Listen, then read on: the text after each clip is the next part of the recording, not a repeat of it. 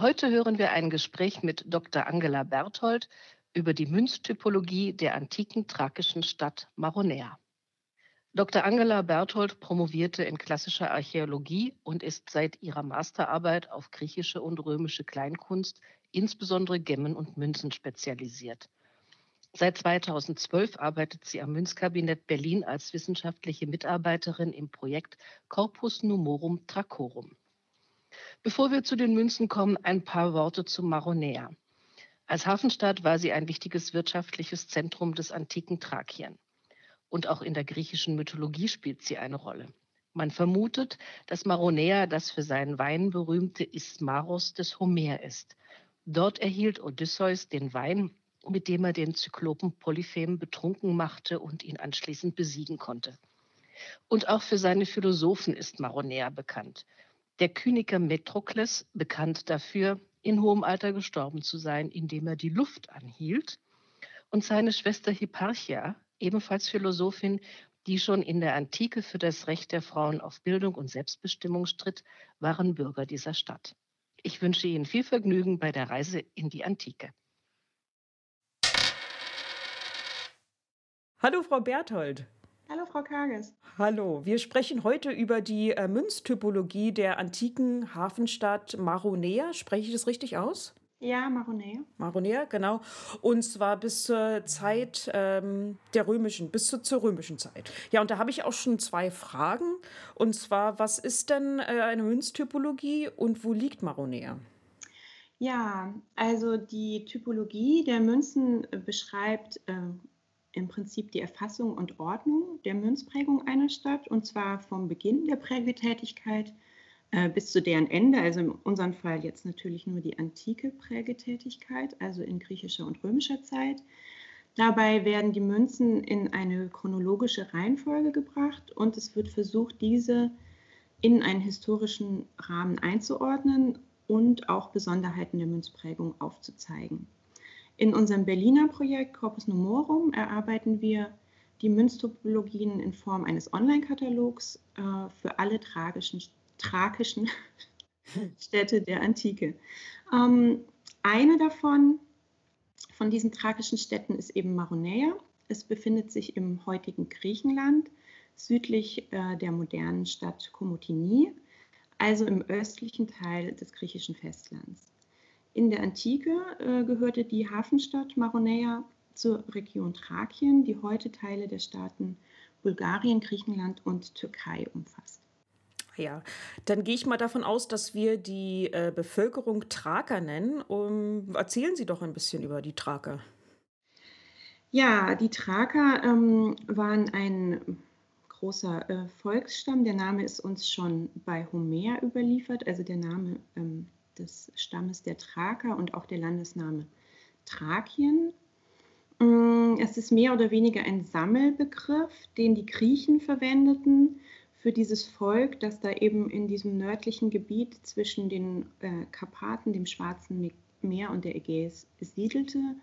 Ähm, den Griechen galten die Thraker als rau und wild ähm, sie wurden aber auch von den Griechen bewundert, ähm, zum Beispiel für ihre freie Lebensführung, aber auch dafür, ähm, dass sie ähm, ein relativ reiches Volk waren, weil sie viele Bodenschätze hatten. Ähm, die Thraker ist also mehr oder weniger ein Sammelbegriff für viele verschiedene Stämme, die in diesem nicht genau umrissenen Gebiet gesiedelt haben. Eine richtig definierte Ausdehnung erfuhr dieses Gebiet Thrakien erst durch die Einrichtung der Provinz Thrakien in römischer Zeit. Also man kann sagen, Thrakien befand sich kontinuierlich in einer Rand-, aber auch in einer Übergangssituation räumlich. Mhm. Und das hatte eben auch entsprechende Auswirkungen. Es stand zum Beispiel ähm, im 5. Jahrhundert im Spannungsfeld des, äh, Grieche, der griechisch-persischen Kriege ähm, es fiel dann auch unter die Herrschaft der benachbarten Makedonen Anfang des 4. Jahrhunderts und nach dem Tod Alexanders des Großen übernahm äh, sein Feldherr und einer seiner Nachfolger, Lysimachos, ähm, die Herrschaft. ein thrakischer Volksstamm, ähm, wohl einer der größten, ist uns besonders bekannt. Das sind die äh, Odrysen. Äh, die gründeten in diesem Gebiet nach äh, der Abwehr der Perser ein eigenes äh, Königreich. Schon Homer hat auch von den Odrysen berichtet, nämlich dass sie ähm, einer der ersten thrakischen Stämme waren, die so ein dauerhaftes Staatsgebilde ja, gründen konnten. Mhm. Nach dem Ende dieser Stammesherrschaften äh, kamen aber die Römer äh, von Westen her und gründeten eben schließlich im Jahr 44 dann die Provinz Thrakien. Und ähm, mit der späteren Teilung des Römischen Reiches kam Thrakien dann zum Byzantinischen Reich. Wenn wir jetzt auf die Münzen zu sprechen kommen, ähm, ab wann wurden denn im thrakischen Maronea Münzen geprägt? Also ist das äh, feststellbar, äh, wann, wann die Münzprägung begann? Wann genau sie beginnt, kann man mit einem Datum nicht sagen, aber wahrscheinlich im ausgehenden 6. Jahrhundert und es streckt sich eben bis in die römische Kaiserzeit. Mhm. Maronea war eine griechische Koloniestadt von Griechen von der Insel Chios gegründet. Und wie seine griechischen Nachbarstädte begann Maronea ähm, mit der Herausgabe eigener städtischer Silbermünzen im Namen der Stadt bzw. der Einwohner der Stadt. Und aus welchen Materialien wurden die Münzen gefertigt? Und ähm, gab es auch verschiedene Nominale? Ja, also die Münzen wurden vor allem aus Silber äh, gefertigt, anfangs, später dann auch aus Bronze. Vereinzelt sind aber auch Elektron- und Goldmünzen aus Maronea bekannt. Äh, über die Entwicklungsgeschichte dieser verschiedenen ähm, Materialien und Nominale gibt es aber ja in der Forschung unterschiedliche Meinungen. Ähm, zum Beispiel wird von manchen Forschern ein singuläres Elektronstück mit einem Widderkopf auf der Vorderseite und einem Inkusum auf der Rückseite an den Anfang der Münzprägung gesetzt. Das würde man dann eben ins späte 6. Jahrhundert äh, vor Christus datieren. Andererseits ähm, denken manche Forscher, dass die Stadt mit Silberprägungen angefangen hat auf denen man eine Pferdeprotome bzw. einen Pferdekopf auf der Vorderseite und ein Inkusum auf der Rückseite sieht. Die Zuweisung dieser Münzen ist allerdings auch etwas schwierig an die Stadt, da sie noch keinen Stadtnamen tragen. Also die haben, sind noch mhm. schriftlos. Und ähm, nur noch mal zur Erklärung, was ist ein Elektron und ein Inkusum? Ja, also ähm, Elektron ist ein äh, Münzmaterial. Das ist eine Legierung aus Gold und Silber, die einerseits natürlich vorkommt, die aber auch künstlich hergestellt werden kann. Mhm. Also das ist das Material, das Elektron. Und ein Inkusum, ähm, das man vollständig Quadratum-Inkusum äh, nennt, das ist eine Struktur, die sich häufig ähm, in der früheren Zeit auf den Münzen äh, auf der Rückseite findet. Ja, wie der Name sagt, ist das ein Quadrat, das kann aber auch ein Rechteck sein. Ähm, diese Quadrate oder Rechtecke haben eine unregelmäßige Form. Sie können äh, gepunktet sein oder viergeteilt in Form eines Windmühlenflügels zum Beispiel. Und sie entstehen weil im Prägeprozess eben für die Rückseite noch kein figürlich geschnittener Stempel äh, verwendet wird, um diese zu prägen, sondern es ist eine Art Punze, die eben diese von mir gerade beschriebenen Formen trägt. Mhm, dann kommen wir nochmal auf die Vorderseite zurück. Ähm, wie ist denn dann der Pferdekopf auf diesen Münzen zu erklären? Also warum befindet sich da ein Pferdekopf? Ist das ähm, in irgendeiner Weise interpretierbar? Ja, das ist ähm, in verschiedene Weisen interpretierbar. Auch hier äh, gibt es Unsicherheiten, warum Maronea auf dieses Motiv äh, zurückgreift. Es könnte sein, dass äh, es anspielt auf die Pferdezucht, also dass in Maronea äh, Pferde gezüchtet wurden. Wir wissen das zum Beispiel aus dem benachbarten Thessalien, was auch eine große ähm, Landschaft ist, eine flache Ebene, in der Pferde gezüchtet wurden. Die setzen auch Pferde auf ihre Münzen, um darauf hinzuweisen. Mm, es könnte aber auch ähm, sein, dass es darauf hinweist, dass Maron, das ist der mythische Gründer von Maronea, von dem die Stadt also auch ihren Namen hat, ähm, der Wagenlenker des Dionysos gewesen ist. Mhm. Oder das Pferd wird, das ist ja auch häufig in der griechischen Antike so, ähm, als Prestigeobjekt äh, einer ähm, gewissen elitären äh, Oberschicht angesehen. Mhm. Eine weitere Möglichkeit, die es gibt, ist, dass das Pferd auch als heiliges Tier des Poseidons äh, gesehen werden kann, was auf einen Poseidon-Kult in der Stadt hinweisen würde. Das sind jetzt die Motive der frühen Münzprägung. Ähm, ändern die sich dann später, also die Motive auf den Münzen? Genau, wie ich äh, bereits äh, gesagt hatte, sieht man ja auf den frühen Münzen ähm, dieses Pferdevorderteil, auf den Rückseiten zunächst das Inkusum, also kein Bild. Bald ähm, sind aber auch auf der Rückseite von den Münzen figürliche Bilder zu sehen.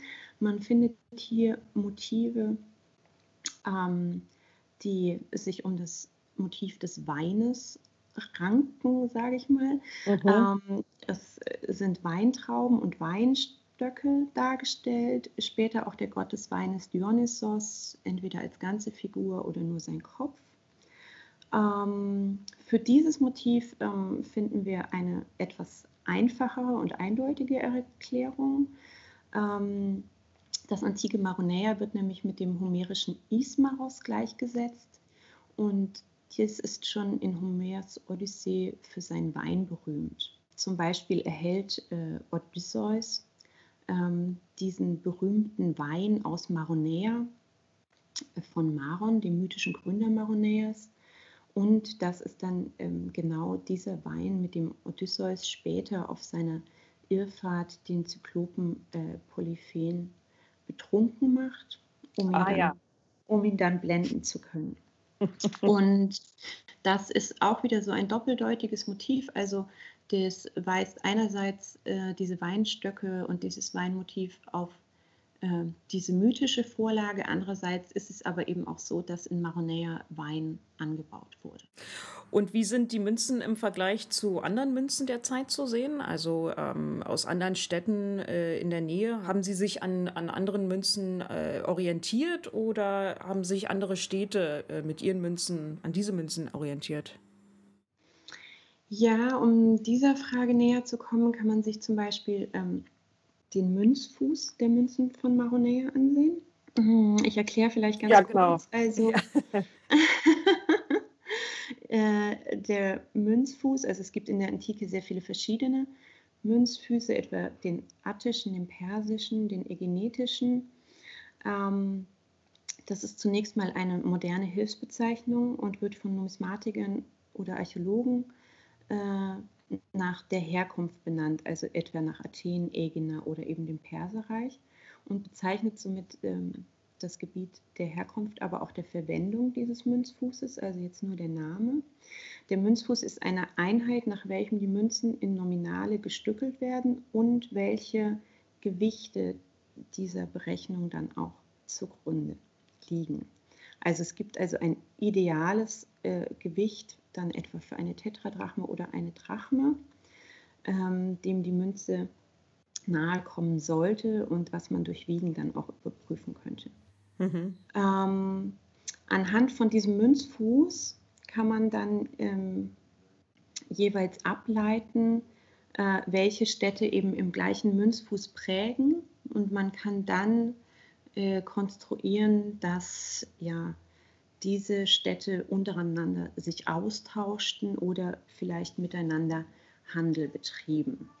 Maronea zum Beispiel wechselte diesen Münzfuß gelegentlich, aber man kann generell sagen, dass es sich immer an seinen thrakischen Nachbarstädten in der Verwendung des Münzfußs orientierte, dass also wohl eher im Gebiet der Nachbarschaft von Maronea ähm, diese Münzen gedacht waren, da Handel zu treiben. Mhm. Und das kann man zum Beispiel auch an einem weiteren Indiz feststellen, nämlich wenn man guckt, wo Münzen von Maronea heutzutage in Schatzfunden oder in Ausgrabungen gefunden wurden, dann ist das meist im thrakischen Gebiet selbst. Ist denn bekannt, ähm, wie die Münzen Verwendung fanden?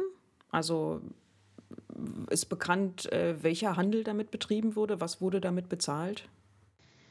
Ja, da kann man jetzt auch wieder äh, nur äh, spekulieren. Also wir stellen eben da ein, eine Orientierung an den Nachbarstädten fest.